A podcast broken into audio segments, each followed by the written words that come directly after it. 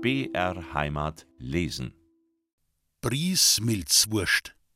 Zutaten: eine Kalbsmilz, ein Kalbsbries, 70 Gramm Kalbsleber, 125 Gramm Kalbfleisch, 125 Gramm Schweinefleisch, ein Ei, eine Semmel, eine Zwiebel, etwas Milch, Petersilie, Salz, Pfeffer, ein Kalbsnetz, Fleischsuppe. Zubereitung. Die Kalbsmilz wird sauber gewaschen und mit einem Messer sorgfältig untergriffen, ohne sie zu beschädigen, gewendet und auf das gereinigte Kalbsnetz gelegt. Nun wird das Kalbsbries in lauwarmem Wasser gewaschen, von der Haut befreit, in kleine Stücke geschnitten und in eine Schüssel gelegt. Ebenso werden 70 Gramm Kalbsleber, 125 Gramm Kalbfleisch und 125 Gramm Schweinefleisch in Stückchen geschnitten und in die Schüssel gegeben. Man schneidet sodann eine Semmel in dünne Scheiben, weicht sie Milch ein und drückt sie wieder aus. Nun wird in der Schüssel das vorbereitete kleingeschnittene Fleisch mit der eingeweichten Semmel, einem rohen Ei, einer sehr fein geschnittenen Zwiebel und Petersilie sowie mit etwas Salz und Pfeffer gut vermengt. Der Brei wird vorsichtig in die aufgeschlitzte Milz gefüllt, diese dann zusammengenäht und sorgfältig in das Kalbsnetz eingewickelt. Das Ganze wird dann mit einem Bindfaden gut umschnürt und in genügend Fleischsuppe eine Stunde gekocht. Serviervorschlag. Die fertige Milzwurst wird in dicke Scheiben geschnitten und je Scheibe mit etwas Fleischbrühe auf einem Holzteller serviert. Dazu gibt es Kartoffelsalat und frisch geriebenen Meerrettich. Die Milzwurstscheiben können auch wie Schnitzel paniert oder nur in Butter gebraten mit Kartoffelsalat serviert werden. Der Sonntag. Am Sonntag hatten wir zahlreiche Gäste, die schon gleich nach dem Gottesdienst zum Frühschoppen kamen. Aber auch zum Mittag- und Abendessen trafen sich die Bürger unserer Stadt in unserem Restaurant. Viele Tische und Essen waren bereits im Voraus bestellt. Jahrelang waren treue und gute Gäste Herr und Frau Kommerzienrat Koller, Herr und Frau Regierungsrat Sachsenhauser, Herr und Frau Oberst Hoffmann, Herr und Frau Dr. Sippel, Herr und Frau Goldschmiedemeister Rieger, die Geschwister Kollendorfer, Herr Hofrat und Oberbürgermeister Marschall mit einigen Stadträten, die Herren Zabusnik von der Landshuter Zeitung, Herr Hofrat Dr. Schuh und Sanitätsrat Stangelmeier sowie Ärzte des städtischen Krankenhauses. Der Herr Kommerzienrat Farmbacher war auch ein sehr treuer Gast. Jeden Sonntag nach dem Kirchgang nahm er bei uns ein Paket mit Weiß- und Bratwürsten mit nach Hause. Der Rehbraten. Es war an einem Sonntag im Herbst, da hatten sich Gäste zum Wildessen angesagt. Man hatte Rehbraten bestellt. Zu solchen Anlässen gab sich meine Mutter immer ganz besondere Mühe beim Kochen. Gerade aber an jenem Sonntag im Herbst war unsere Kathi, die Köchin, krank, und meine Mutter hatte alle Hände voll zu tun. Deshalb bat sie meine Schwester Maria, die älteste von uns fünf Schwestern, die wir auch die Maberl nannten, auf den Rehbraten aufzupassen, um zur rechten Zeit die Soße aufzugießen. Hierzu stand auf dem Herd ein Topf mit Brühe bereit. Daneben stand auf der großen Herdplatte aber auch ein Topf mit Kräutertee, den sich Mama zur Pflege ihrer Gesundheit vorbereitet hatte. Unsere Maberl saß nun brav neben dem Herd und las einen Liebesroman, was meine Mutter überhaupt nicht leiden mochte. Während der Arbeit liest man nicht, hatte sie meine Schwester oft ermahnt, und schon gar nicht solch ein Schundromanhefterl. Meine Schwester war völlig vertieft in das anscheinend sehr spannende Geschehen des Liebesromans, als der Duft angebratenen Fleisches sie jäh daran erinnerte, dass sie die Soße hätte schon längst aufgießen müssen. Rasch griff sie nach dem Topf, der auf dem Herd in ihrer Reichweite stand, und kippte den Inhalt schwungvoll in den Bratentiegel. Nur hatte sie in ihrer Aufregung den Kräutertee erwischt und nicht die dafür bestimmte Brühe. In Panik legte sie den Liebesroman beiseite und versuchte mit einem Löffel die Teeblätter aus dem Rehbraten zu fischen. Genau in diesem Augenblick erschien unsere Mama wieder in der Küche. Nichts hätte sie mehr entsetzen können als ein verpfuschtes Essen. Sie war verärgert über die missratene Tochter und verbot ihr wieder und ein für alle Male in der Küche oder auch sonst wo Liebesromane zu lesen. Meine Mutter seite die Soße ab, um zu retten, was in ihren Augen noch zu retten war. Doch bereits als die ersten Gäste den Rehbraten verzehrt hatten, war sie mit meiner Schwester Maria, unsere Maberl, wieder versöhnt. denn die Gäste lobten den Rehbraten über den grünen Klee und versicherten, nie im Leben hätten sie einen besseren Rehbraten gegessen. Die Damen umringten nach dem Essen meine Mutter und fragten nach dem Rezept. So hatte also unsere Maberl ganz unfreiwillig eine neue Kräutersoße zum Rehbraten erfunden. Wir nannten sie Sauce à la Scharnhorst, weil der Graf in ihrem Romanheftchen als vom Geschlechte derer von Scharnhorst stammend vorgestellt wurde. Rehbraten aus Tante Finis Rezeptbuch von 1916. Das Reh wird gehäutet und mit fein geschnittenem Speck gespickt. Dann reibt man das Fleisch mit Salz ein und legt es auf der Speckunterlage in die heiße Bratpfanne. Dann übergießt man den Braten mit reichlich heißem Fett, schiebt ihn in den Ofen und rechnet mit drei Viertel bis eine Stunde Bratenzeit. Wenn er Farbe bekommen hat, übergießt man ihn nach und nach mit saurem Rahm und lässt ihn unter fleißigem Begießen braten. Die Soße wird vor dem Anrichten mit etwas Mehl aufgekocht und passiert. Schwalbennester Unsere Mama liebte Tiere. Wir hatten immer einen Hund, der den Einmillerhof bewachte, und eine Katze, die das Haus von Mäusen frei hielt. Ganz besonders gern aber mochte unsere Mama den Gesang der Schwalben, die alljährlich im wilden Wein auf der Rückseite des Einmillergebäudes ihre Nester bauten. Pünktlich an Marie Geburt, um den 8. September, flogen sie nach Afrika in ihr Winterquartier und kamen Ende April, Anfang Mai wieder zurück. An Marie Geburt flingt Schweiberl fort, lehrte uns die Mama. Wenn es ihre Zeit erlaubte, setzte sie sich zwischen Mittag und Abendküche in den Hof, um die wärmenden Strahlen der Sommer- und Herbstsonne zu genießen und dem Gezwitscher der Schwalben zu lauschen, das immer dann besonders heftig anschwoll, wenn sie ihre Jungen fütterten. Mama bewunderte die Vögel, wenn sie aus tausend Kügelchen ihre Nester formten. Männchen und Weibchen halfen da paritätisch zusammen und versorgten später auch gemeinsam die junge Brut. Auf die Leckerbissen, vornehmlich Mücken, wartend, rissen die kleinen Vögel gierig ihre Schnäbel auf. Gegen den Kot, den die Schwalben entlang der Mauer auf den Boden des Hofs fallen ließen, hatte die Mama keine Einwände, sorgte doch unser Hausmeister Isidor dafür, dass er immer wieder gründlich beseitigt wurde. Schweiberl bringen's Glück ins Haus. Davon war Mama felsenfest überzeugt. Und seit die Schwalben im Weinstock wohnten, war sie mit unserem Geschäft durchaus zufrieden. Papa lachte dazu mit einem Augenzwinkern. Er liebte seine fleißige und herzensgute Anna über alles in der Welt. Eines Tages vernahm Mama vom Küchenfenster aus ungewöhnliche Geräusche. Ein Rascheln, Knacksen und Knistern. Machte sich da jemand am Weinstock zu schaffen? Sie schickte die Magd in den Hof hinaus, um nachzusehen, was da vor sich ging. Es war zu der Zeit, als die junge Frau des Brauereibesitzers ihr erstes Kind erwartete. Gesegneten Leibes sei sie, hörten wir Kinder die Erwachsenen flüstern. Die reißen den Weinstock weg, berichtete unsere Rosel ganz aufgeregt, als sie vom Hof wieder in die Küche zurückkam.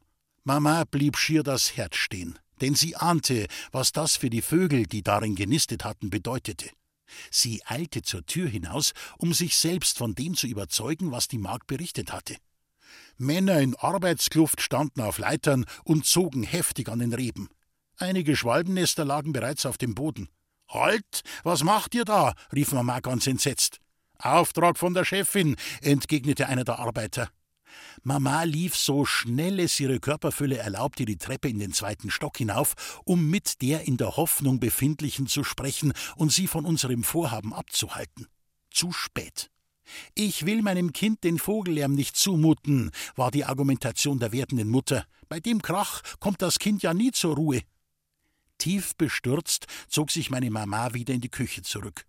Sie setzte sich erschöpft auf einen Stuhl, schüttelte ihr Haupt und wiederholte immer wieder Sowas bringt kein Glück. Der Einmillerhof war von den Resten des Weinstocks, von den Vogelnestern und dem Schwalbendreck längst befreit, als uns nach einigen Wochen die traurige Nachricht erreichte, die junge Frau habe ihr Kind verloren.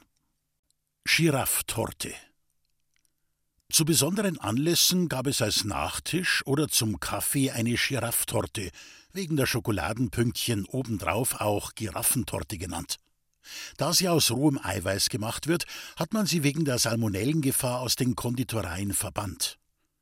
Unsere Girafftorten wurden von der Konditorei Belstner, einem alteingesessenen Familienbetrieb unter den Bögen im Herzen der Altstadt Landshuts gelegen, geliefert. Zutaten für den Biskuittortenboden: drei Eier, 120 Gramm Zucker, 90 Gramm Mehl, eine Prise Salz, zwei Teelöffel Backpulver. Für die Giraffschaumasse Eiweiß von zwölf Eiern, ein Pfund Zucker, 80 Gramm Blockschokolade. Für die Glasur Puderzucker, Wasser, etwas flüssige Schokolade.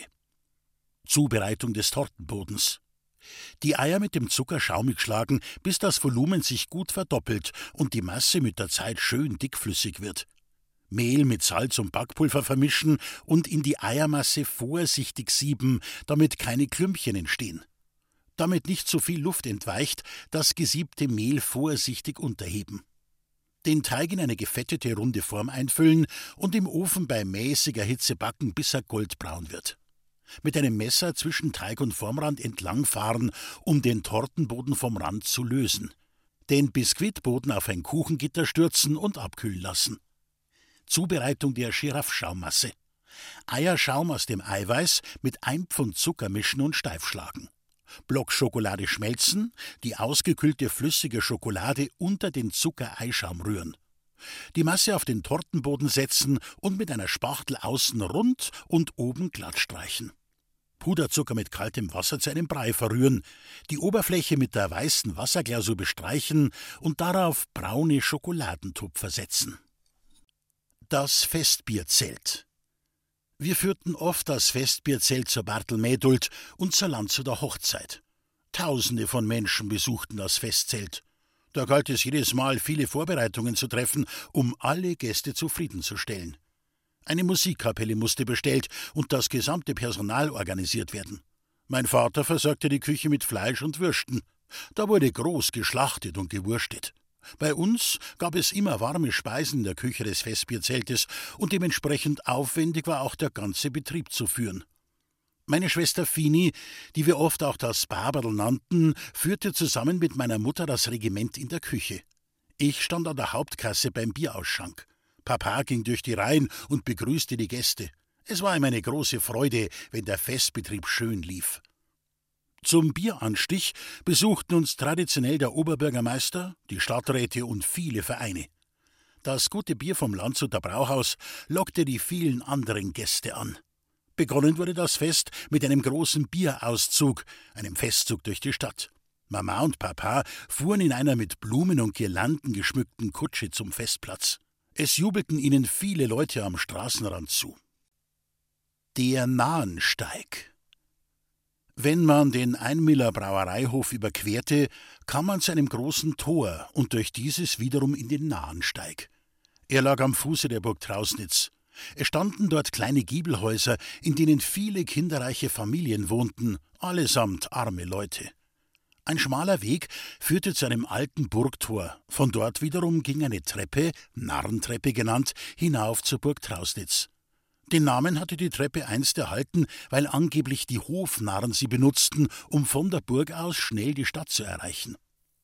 Wir Kinder hatten einen großen Schlüssel, mit dem wir das Burgtor öffnen konnten.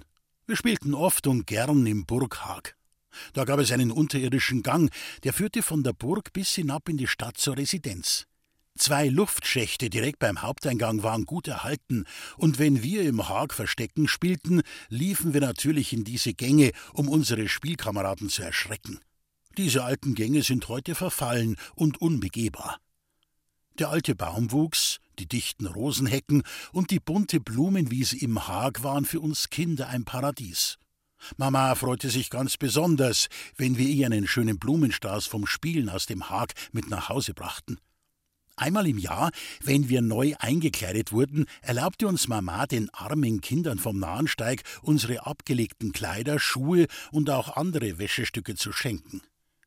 Die Leute vom Nahensteig durften sich auch regelmäßig, wenn Schlachttag war, die Wurstsuppe bei uns holen. Mama ließ dann immer einen großen Topf mit der Wurstsuppe, eine fette Brühe, in der die Würste gekocht worden waren, vor die Küche stellen, und die Frauen vom Nahensteig holten sich die begehrte Delikatesse in Kochgeschirr nach Hause. Sie waren für alles so dankbar. Doch auch mit unseren Kleidern, aus denen wir herausgewachsen waren, konnten wir den armen Leuten vom Nahensteig eine Freude bereiten. Meine kleinen Schwestern aber schossen bei einer solchen Aktion einmal etwas über das Ziel hinaus. Meine Schwestern, das Annerl und die Katrin, verschenkten eines Tages wieder einmal abgelegte Kleider, und dabei nahmen sie im Übereifer auch eine große Schachtel, nämlich Mamas Hutschachtel mit. Sie legten all die Sachen auf einen kleinen Leiterwagen und zogen damit in den Nahensteig. Mit einer Glocke läuteten sie die Frauen und Kinder aus den Häusern, die dann sogleich allesamt angerannt kamen. Die Kinder freuten sich über die schönen Sachen zum Anziehen, die Frauen aber ganz besonders über die teuren, modischen Hüte, die Annerl und Katrin nun großzügig aus der Hutschachtel meiner ahnungslosen Mutter verschenkten. Das waren ein Florentinerhut mit seidenen Blumen bestickt, ein Panamahut mit Reiherfedern und eine Samtkappe. Einige schwarze Hüte hatten Annerl und Katrin wegen ihres Erfolges extra noch angeschleppt und an die Frauen vom Nahensteig verteilt. Zu Hause wurde dieser herbe Verlust von meiner Mutter zunächst nicht entdeckt. Als sie aber eines Tages nach den Hutschachteln suchte, um ihre Hüte für den nahenden Frühling aufzuputzen, war sie kaum zu trösten, als sie hörte, dass ihre beiden Lieblinge, Annerl und Katrin, ihre schönen, teuren und heißgeliebten Hüte so respektlos unter das Volk gebracht hatten. Wir Kinder mussten alle antreten und eine gehörige Standpauke über uns ergehen lassen. Unsere Mutter gestattete uns künftig nur noch Sachen zu verschenken, die zu diesem Zwecke von ihr persönlich freigegeben wurden. Papa selbst konnte sich ein Schmunzeln kaum verkneifen. Und Ruhe und Frieden kamen erst wieder in unsere Familie zurück, als Papa die Mama aufforderte, mit ihm in die Stadt zu gehen, um ein paar neue Hüte auszusuchen.